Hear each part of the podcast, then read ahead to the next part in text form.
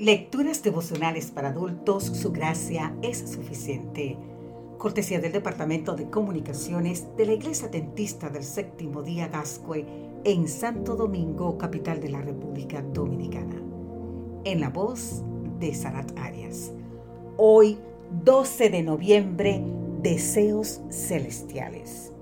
En el libro de Tito, capítulo 2, los versículos 11 al 14 nos dicen, la gracia de Dios se ha manifestado para salvación a toda la humanidad y nos enseña que renunciando a la impiedad y a los deseos mundanos, vivamos en este siglo sobria, justa y piadosamente, mientras aguardamos la esperanza bienaventurada y la manifestación gloriosa de nuestro gran Dios y Salvador Jesucristo. Él se dio a sí mismo por nosotros, para redimirnos de toda maldad y purificar para sí un pueblo propio, celoso de buenas obras. La gracia de Dios se ha manifestado en la encarnación de Cristo. Pablo siempre lo reitera, pues exalta al Salvador. Esa gracia transforma vidas. El ideal de una victoria solo es posible refugiados en la gracia de Cristo. El apóstol plantea los noes y los seis. Bueno, seis no, los sí es. Vaciarse para llenarse. Morir para vivir. Renunciar a la impiedad y los deseos mundanos significa abandonar todo lo que no quisiéramos contarle a Dios y que no vamos a poder llevar al cielo. ¿Usted escuchó bien? Yo lo voy a repetir nueva vez. Renunciar a la impiedad y los deseos mundanos significa abandonar todo lo que no quisiéramos contarle a Dios y que no vamos a poder llevar al cielo. Pero no basta con renunciar.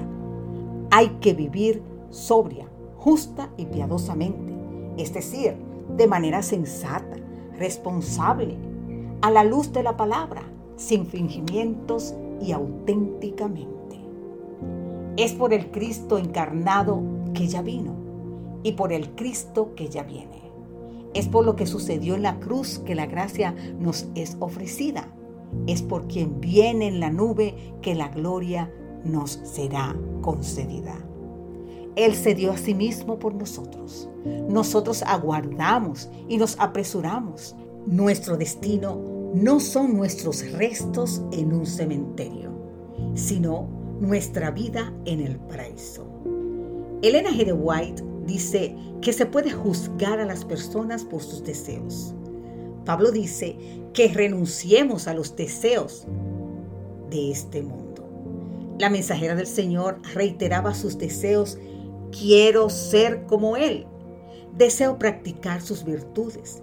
Deseo estar entre aquellos que tendrán sus nombres escritos en el libro y que serán rescatados.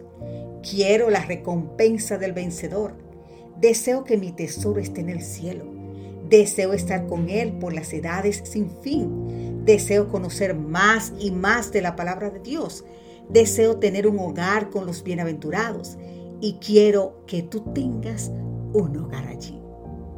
En sus últimos años de vida, Elena G. de White todavía desempeñaba un papel activo en la preparación de libros.